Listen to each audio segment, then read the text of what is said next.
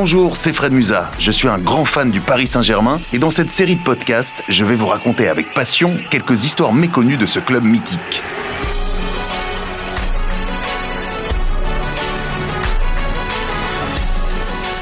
Paris est magique, ce podcast donne vie à la mémoire du Paris Saint-Germain.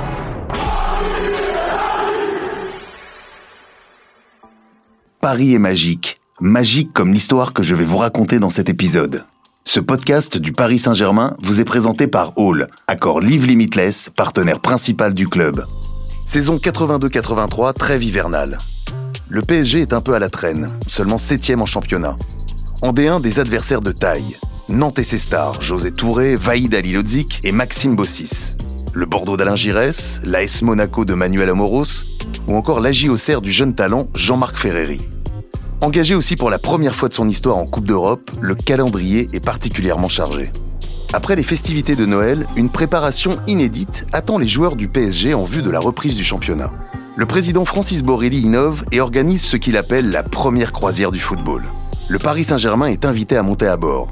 Avec lui, un bel effectif. Battenay, Baratelli, Pilorget, Fernandez, Rocheteau, Daleb, Suzik, pour n'en citer que quelques-uns. Guy Adam, le coordinateur sportif du club, est aussi du voyage. C'était une très très belle opération de communication. On avait besoin de, de, de, de faire connaître notre club parce que bon, euh, on est on est né en 70 quand même, hein, c'est tout. Hein. On, est, on était jeunes encore. Sur le long paquebot baptisé l'Azur, 770 passagers sont accueillis. À bord, des anonymes amoureux du ballon rond ou simplement des couples en voyage de noces. Pour 6400 francs environ, ils assistent à deux matchs et naviguent deux semaines entre le Maroc, les îles Canaries et le Sénégal en présence des joueurs du Paris Saint-Germain. Comme si aujourd'hui vous embarquiez sur un bateau avec les familles de Neymar, Messi ou Mbappé. Gérard Lescourt, qui a organisé la croisière, se souvient. On y a eu certainement euh, l'occasion unique de souder l'effectif dans un univers euh, inhabituel, nouveau, des paysans. Franchement, les, joueurs ont accepté l'idée avec, euh, avec bonne humeur, persuadés que décidément, le Paris SG n'était pas un club comme les autres. Le Mou, formé au club, se rappelle encore étonné. Avant d'arriver sur le bateau, on ne sait pas. On, pense qu'on va avoir euh, peut-être des, des, arrêts euh, tous les jours quelque part. Et en fait, non, on est dans une croisière. On est parti. Il y a, y a, des, il y a des gens qui font la croisière. Et, qui, et nous, on est là-dedans, quoi. C'est un truc euh, irréel normalement. Le capitaine du Paris Saint-Germain, Dominique Battenet, lit cette aventure à un président singulier.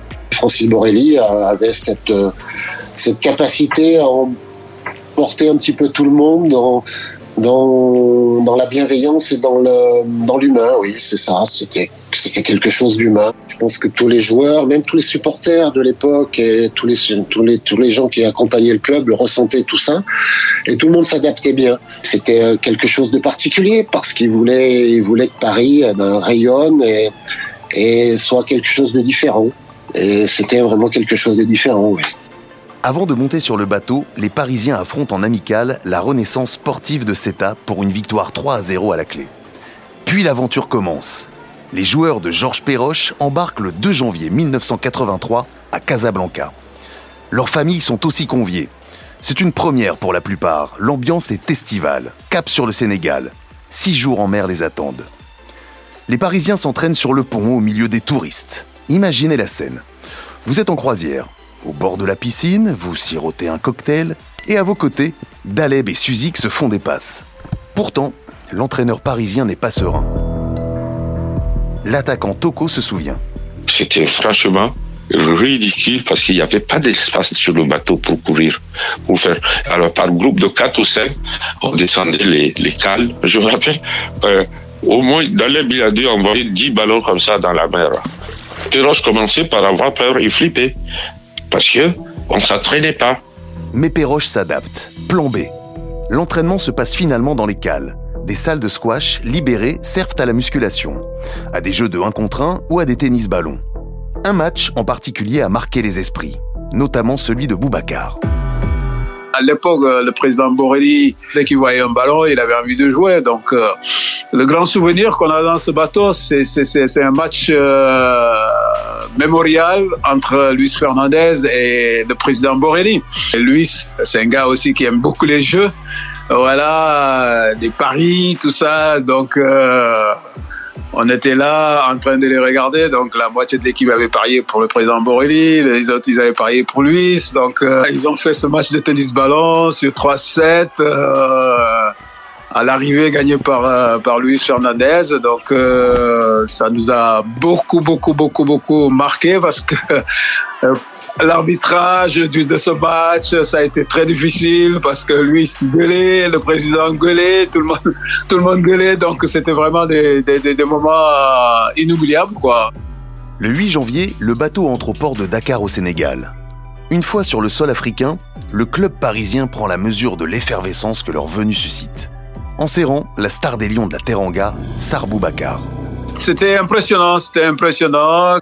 Quand on a accosté avec le bateau, il y avait déjà vraiment beaucoup, beaucoup, beaucoup, beaucoup, beaucoup de supporters qui étaient au port pour nous, nous accueillir et puis moi aussi pour m'accueillir parce que bon, c'était la première fois que je revenais au Sénégal avec euh, une grande équipe euh, professionnelle, donc euh, c'était un peu aussi la fierté des Sénégalais d'avoir un fils parmi les joueurs du Paris Saint-Germain qui arrivait donc sur cette terre natale, donc Vraiment, ils m'ont accueilli, ils ont accompagnés jusqu'à l'hôtel pendant le match aussi. Bon, psychologiquement, le coach m'avait mis, m'avait donné le brassard, donc j'étais le capitaine de, l'équipe là sur le sur le terrain. Donc moi aussi, j'ai été brillant sur le terrain, donc je me suis vraiment Un stade plein à craquer, une ambiance incroyable. Quand l'arbitre siffle la fin du match, le ministre des Sports sénégalais, satisfait du spectacle proposé, mais pas de ce score nul, exige des prolongations. Jean-Claude Lemou nous raconte. Alors là-bas, oui, c'est extraordinaire parce que le, match, il, se joue, puis euh, à la fin du match, il y a 0-0, et puis les, ministres du Sénégal qui assistent au match, ils disent non, mais c'est pour le public, c'est important, on, fait une prolongation, d'accord, on fait une prolongation, une deuxième prolongation, puis après on va tirer pénal. Non, non, il faut continuer, sinon il va y avoir une émeute. Le, public, il adore. Ça fait trois, quatre prolongations, quoi. On a joué quasiment ouais, deux matchs. C'était comique, quoi. Suite à cette rencontre insolite, il est temps de rentrer. Georges Perroche confie être très mitigé avant la reprise. Selon lui, c'était trop fatigant, trop de voyages et pas assez d'entraînement. Pourtant, Mustapha Daleb lui promet un titre. Les comptes ne se font pas à la fin de la croisière, mais plutôt en fin de saison.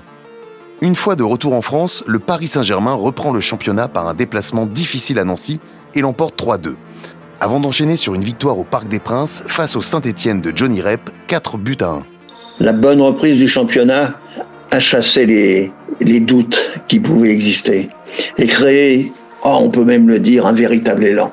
Cette expédition, probablement unique euh, dans l'ère euh, moderne, a sans doute eu des, des vertus fédératrices autour et au sein du club.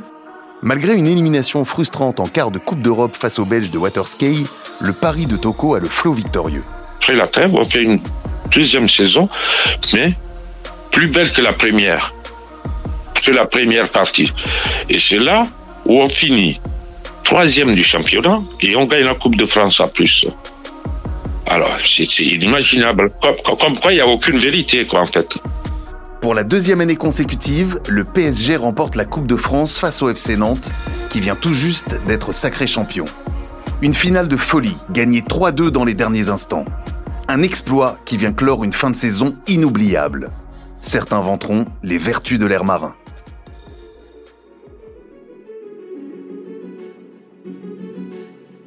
Pour poursuivre ce moment magique, je vous propose de partager ma rencontre avec Dominique Battenet. Il revient sur cette croisière surréaliste et nous partage ses souvenirs et ses anecdotes. Bonjour Dominique Battenet. Bonjour. Je suis ravi de vous accueillir ici au Pullman Paris-Montparnasse. Nous allons revenir ensemble sur l'incroyable croisière du Paris Saint-Germain. Alors cela se passe durant la trêve hivernale lors de la saison 82-83. C'est juste après euh, les fêtes de Noël, c'est la reprise pour se préparer à la deuxième partie de saison.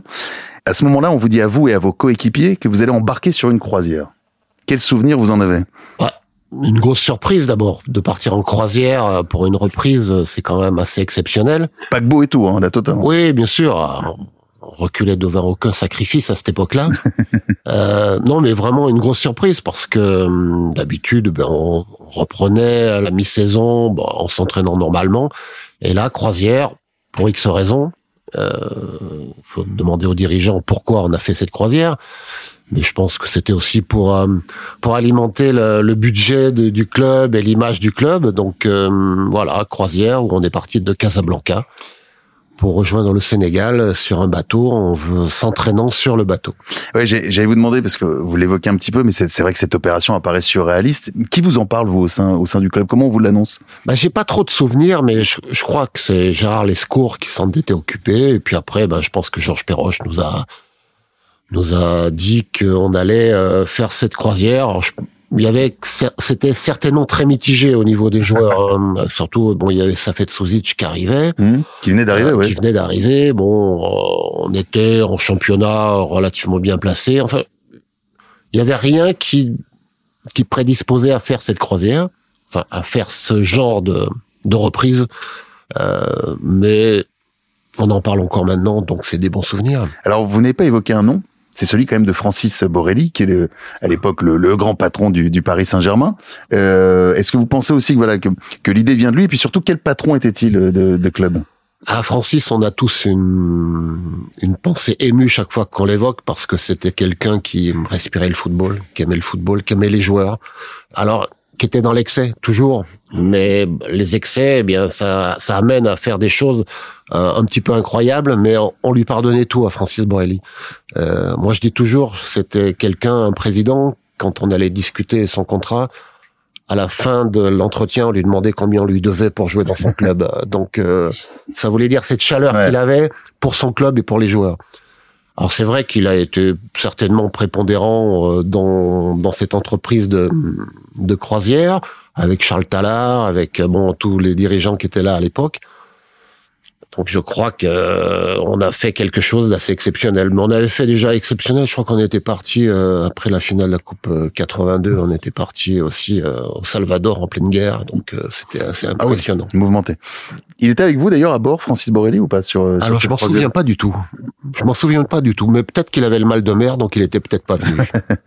Alors, est-ce que vous pouvez nous décrire comment s'est s'est déroulée cette croisière, de votre retour là au camp des loges euh, au moment de Noël, après Noël pour la reprise de l'entraînement, jusqu'à votre retour en France euh, pour disputer le premier match de la deuxième partie de saison Bah, c'était assez surréaliste. Je crois que on Sur le bateau, ouais, sur le bateau, euh, voilà, on s'entraînait, on passait au milieu des passagers parce qu'il y avait des passagers, bien sûr. Hein, mais une croisière. Oui, c'est ça qu'il faut expliquer, c'est que c'est une croisière avec euh, des passagers qui sont là, quoi, sur le sur le pont partout. Oui, maintenant, vous savez, on fait des croisières avec euh, des conférenciers, on fait des croisières avec des, des artistes. Bah là, c'était avec des footballeurs, avec l'équipe du PSG. Donc, on s'entraînait, on courait sur les coursives, on allait dans la salle de musculation, on essayait de jouer au football, mais euh, vraiment. euh, Il paraît qu'il y a des ballons qui ont fini beaucoup euh, à la oui, flotte. je crois qu'il y a beaucoup de ballons qui ont qui sont retrouvés dans l'océan Atlantique avec euh, Mustapha Daleb qui, qui les envoyait.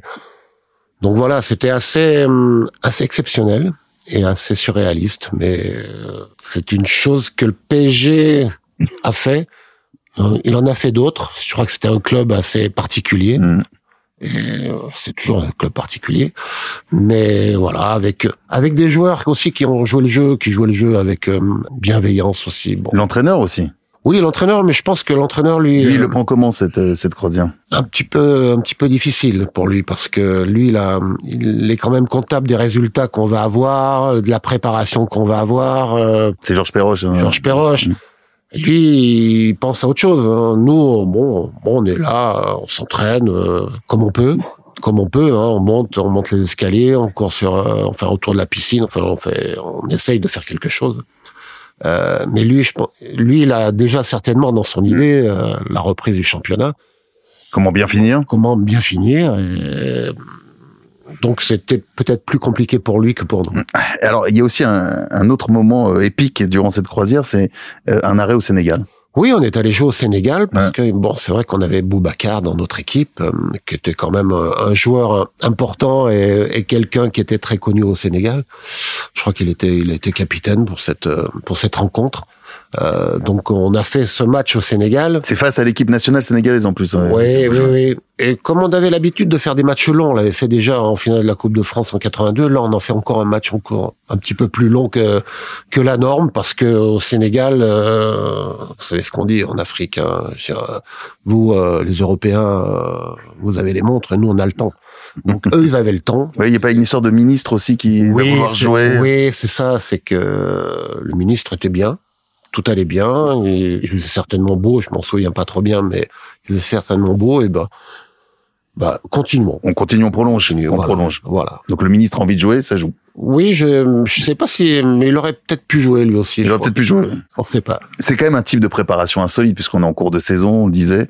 Qu'est-ce que ça traduit du, du PSG de l'époque, de cette époque? Alors je, moi, je venais d'un club aussi bon assez structuré, assez professionnel. Bon, le PSG devenait professionnel, mais c'était encore un club relativement amateur. Fallait fallait refaire un petit peu toutes les infrastructures, fallait refaire les vestiaires, fallait enfin faire beaucoup de choses. Et je crois que l'équipe de Francis Borelli, avec euh, tous les dirigeants, ont fait beaucoup pour faire avancer ce club. Les joueurs ont fait beaucoup aussi parce que bon, on a essayé de progresser et hum, d'arriver à gagner quelques titres pour le PSG. Donc ça traduisait aussi une certaine bonne humeur, bonne bienveillance. Euh, je crois que tous ceux qui à l'époque euh, venaient au parc, eh bien se disaient bon, on va pouvoir voir les joueurs, on va pouvoir discuter avec eux. Enfin voilà, tout, tout a été euh, fait pour que le PSG soit un club sympathique. Est-ce que ça raconte aussi quelque chose du football de l'époque Si on regarde maintenant, aujourd'hui, comment a pu évoluer le football?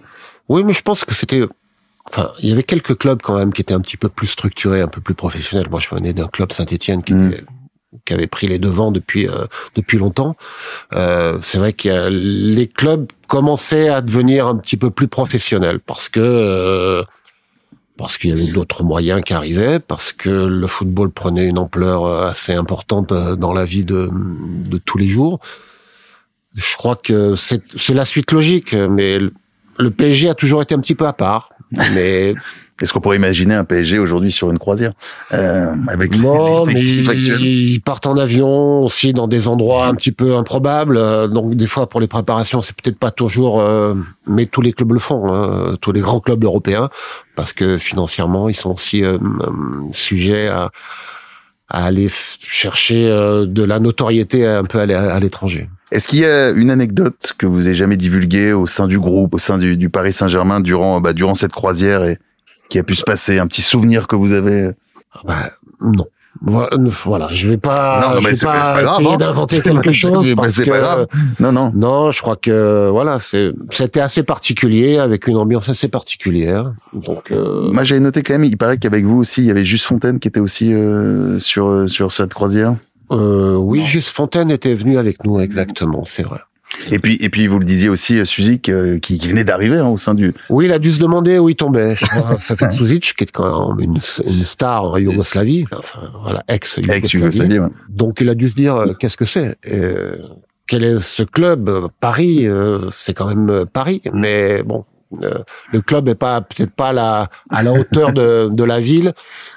Mais comme quoi, rien n'est. Enfin, il n'y a pas de vérité en football puisque je pense qu'on avait gagné la Coupe de France. Mais c'est ça qu'il faut rappeler, c'est que vous finissez troisième en fin de saison et puis euh, titre euh, Coupe de France. Donc voilà. Donc il n'y a pas de vérité en football. On peut se préparer comme on veut, euh, on peut faire tout ce qu'on veut. De temps en temps, et eh ben la vérité elle est sur le terrain. Merci Dominique Battenet. Merci à vous.